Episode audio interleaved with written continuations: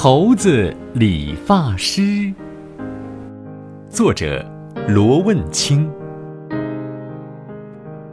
小猴子富兰克林的爷爷是一名理发师，他给猴群服务了一辈子，猴子们都很尊敬他，连脾气不怎么好的猴王都对他非常礼貌。爷爷老了，他觉得自己应该退休了。他想把富兰克林也培养成一个优秀的理发师。富兰克林很崇拜自己的爷爷，他也想成为一个像爷爷一样受人尊敬的理发师。不过，他还有自己更大的理想，他可不想仅仅给猴子理发，他想给森林里所有的动物们理发。让所有动物们都尊敬自己。爷爷把自己一辈子给猴子们理发的技术和经验，全都交给了富兰克林，而富兰克林也学习得非常认真。有时候，他一整天都在学习理发，做自己爱做的事情。富兰克林觉得很开心。过了三年，爷爷觉得已经没有什么东西可以再交给富兰克林了。富兰克林现在已经是一个优秀的理发师了。所有的猴子，还有那个脾气已经变好了的猴王，都像尊重爷爷一样尊重富兰克林。富兰克林觉得是时候去实现自己更大的理想了。他决定环游整个森林。去给所有的动物理发，让所有的动物们变得更漂亮，让所有的动物们都尊重它。这么大的理想，爷爷一辈子都没有想过。他为自己有这样优秀的孙子骄傲。爷爷把自己用了一辈子的理发工具箱送给了富兰克林。富兰克林背上理发工具箱。离开了猴群，离开了家乡，开始了自己环游森林的旅行。他的第一个客人是一头雄狮。富兰克林还是第一次面对这么威武雄壮的狮子，他双手紧张的有些发抖，他在心里不停的给自己加油：“我是一名优秀的理发师，我是一名优秀的理发师，我一定可以。”一定可以。他认真的把爷爷教给他的理发技术回忆了一遍，开始给狮子理发了。他动作非常熟练，一会儿就给狮子理好了头发。他取出镜子，让狮子欣赏自己的杰作。天哪，天哪！哦，我的头发，我漂亮的长头发哪里去了？狮子生气的大声叫嚷起来，富兰克林觉得很奇怪：“我剪得很好啊，从头到尾的毛发剪得整整齐齐，就是最挑剔的猴王也应该非常满意才对。”狮子再低头看看自己的身体，天哪，天哪！我身上的毛发为什么留这么长？狮子有些抓狂了。你这只猴子到底会不会理发？富兰克林有些手足无措了。头上的头发应该留这么长，身上的毛发应该留这么长，尾巴上的毛发应该留这么长。狮子一边不客气地教训富兰克林，一边用手比划着长短，好像他自己就是一个优秀的理发师。这头狮子应该是一个优秀的理发师，富兰克林这样想。他很谦虚地把狮子教他的东西都记在了脑海里。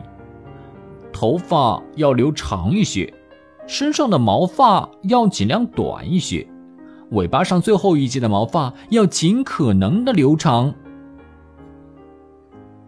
富兰克林诚恳地向狮子道歉。并感谢狮子教了那么多的理发技术，他认错的态度让狮子实在不好意思继续发火。狮子摇摇头离开了。富兰克林继续环游森林，他碰见了第二个客人，一只松鼠。富兰克林牢牢地记住了狮子给他的忠告，他把松鼠头上的头发留得长长的，把身上的毛发剪得短短的，把尾巴上最后一节的毛发尽可能的留长。当富兰克林剪完以后，长长的出了一口气。这下应该不会有问题了，就是那头挑剔的狮子也应该满意的。富兰克林想。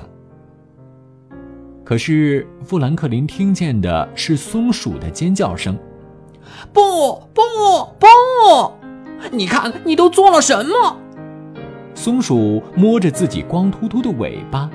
自己最最喜欢的毛茸茸的大尾巴，现在只剩下尾巴尖儿上留下一小撮毛了。他再看了一眼镜子里的自己，天哪！松鼠叫了一声，就晕倒过去了。富兰克林呆在那里一动不动，他不知道该怎么做了。过了好一会儿，松鼠慢悠悠地醒过来。他站起来，朝富兰克林尖声的吼叫：“你把我变成一只丑陋的老鼠！”松鼠转过身，飞一样的跑走了。富兰克林不知道自己还应不应该继续他的森林环游。他漫无目的的在森林里游荡，他不敢再给动物们理发了。有一天。他碰见了一只獾，一只老得快走不动路的獾。獾看见富兰克林背着理发师工具箱，就对他说：“嗨，小伙子，你是一名理发师吧？给理个发吧，我都快忘记上一次是什么时候理的发了。”富兰克林拒绝了獾的请求。对不起，欢先生，我不可以给你理发。我不是一个优秀的理发师，我可能会搞得一团糟。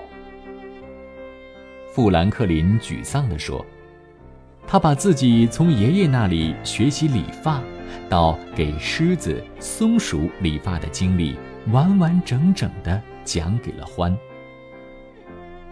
欢听完笑了，笑得很开心。”富兰克林，没有什么大不了的，这是我们长大必须经历的过程。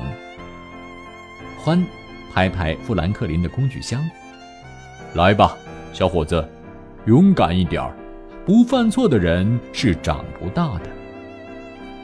富兰克林有些犹豫，他真的很想成为一位所有动物们都尊敬的理发师，可是。他担心自己会再犯同样的错误。欢耸耸肩膀说：“来吧，富兰克林，你是打算把我剪成一只猴子呢，还是剪成一头狮子，或者剪成一只松鼠？当然是剪成一只更漂亮的獾。那我们獾是什么样子呢？”富兰克林突然觉得眼前一亮。我明白了，我全明白了。他兴奋地大声叫起来。富兰克林快速打开工具箱，拿出理发工具，绕着獾来来回回走了好几圈儿。他在仔细观察獾的样子，他要按照獾的样子给獾理发。獾闭上眼睛，富兰克林开始了。叉叉叉，叉叉叉，叉叉叉，叉叉叉。剪完了，哦，欢先生。富兰克林很兴奋。这只獾真的太太帅了。獾笑了，富兰克林也笑了。他相信自己真的可以成为所有动物们都尊敬的。理发师。